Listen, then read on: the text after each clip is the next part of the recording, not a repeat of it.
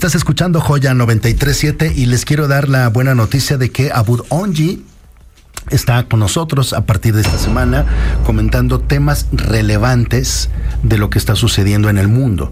Hay muchas otras cosas que están pasando en el planeta y esta es precisamente una ventana que nos abre esa oportunidad para entender un poco mejor todo eso que sucede, de lo cual de manera directa o indirecta pues formamos parte o nos vemos afectados. Hablamos mucho de Qatar, hablamos mucho en su momento del Mundial de Qatar, eso ya es literalmente historia. Y hoy vamos a hablar, querido Abud, en tu calidad de internacionalista, de analista político internacional, que esa es verdaderamente la, función de Abud, la tarea de Abud y su vocación. Eh, ¿Qué pasa con la guerra Ucrania y Rusia. O sea, ¿por qué por momentos oímos que hay ataques, por momentos pues se oye muy poco al respecto? Eh, el presidente de Ucrania pues ha sido muy activo o ha recibido visitas muy relevantes y no se sabe bien a bien qué es lo que está pasando en este momento. ¿Qué puedes decirme de ello? Mira, en primer lugar, eh, gracias por el espacio, Mariano. Y la guerra Rusia-Ucrania hay que entender en primer lugar que no es una guerra clásica. ¿A qué me refiero con eso? No es una guerra para ganar territorio.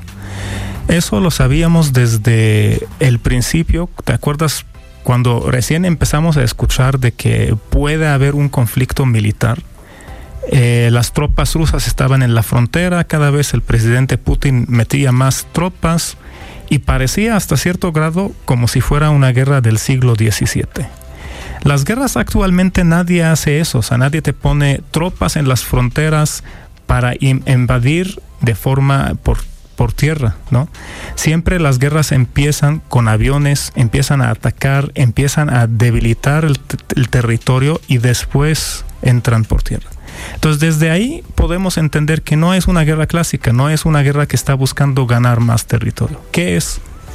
Sabemos todos el origen de esta guerra de la OTAN, eso no lo vamos a hablar porque yo creo que todos los que nos están escuchando saben cómo empezó eso por la OTAN y cómo que Rusia quiere ganar más influencia ahí y más bien limitar el, el efecto de, de, la OTAN y de Estados Unidos allá en la zona. Entonces ese es el motivo de la guerra. Si tú ves ahorita las tropas rusas dónde están y qué cantidades, te das cuenta que no están entrando, o sea, no están invadiendo, están quedando en ciertas áreas solamente para generar esa preocupación, para decirle a Estados Unidos, a ver, aquí no te metas. Aquí a la OTAN no se meta aquí, por favor. Esa es la idea. Entonces, es muy importante que no veamos esa guerra como una guerra clásica. No es como 2003 cuando Estados Unidos atacó Irak no es como la guerra entre Israel y Líbano. Es algo más allá. Queremos, este, los rusos prácticamente, perdón, quieren desgastar a Estados Unidos, desgastar a Europa, y eso es lo que estamos escuchando ahorita. El general del ejército de Estados Unidos y presidente del Estado Mayor Conjunto, Mark Milley, lanzó un pronóstico de cara a 2023 y habló sobre este conflicto entre Ucrania y Rusia.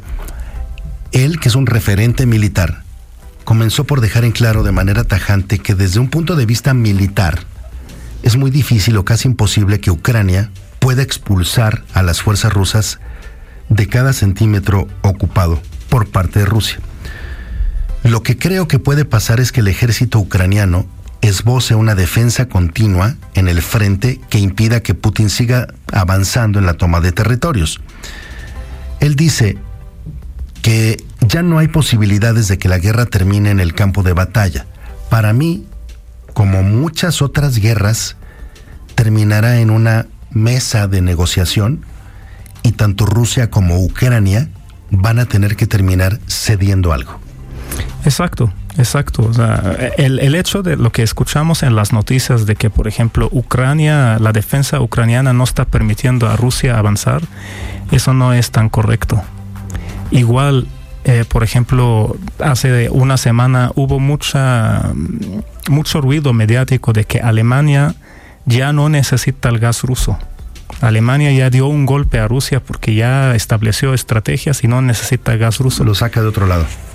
Eso es lo que dicen. Pero ahorita que fue el tema de negociación, el apoyo militar, Alemania fue el, en primer lugar quien dijo, a ver, sí, pero no voy a mandar ese tanque de guerra que se llama Leopard. O sea, Alemania resistió a mandar apoyo militar a Ucrania. ¿Por qué? Porque sí depende del gas ruso. O sea, Alemania compra más, más, más de la mitad de sus importaciones vienen de Rusia.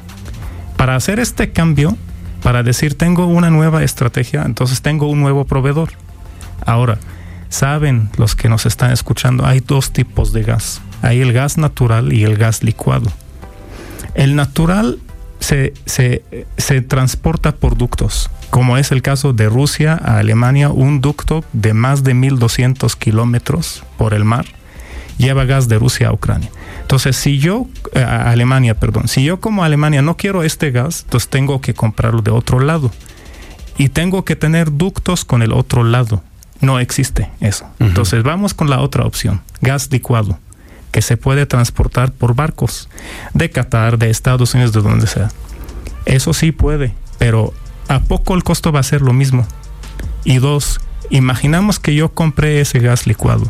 Mi infraestructura que está acostumbrada o diseñada con el recibir gas natural. Entonces necesita adaptación. Eso no se puede hacer en seis meses.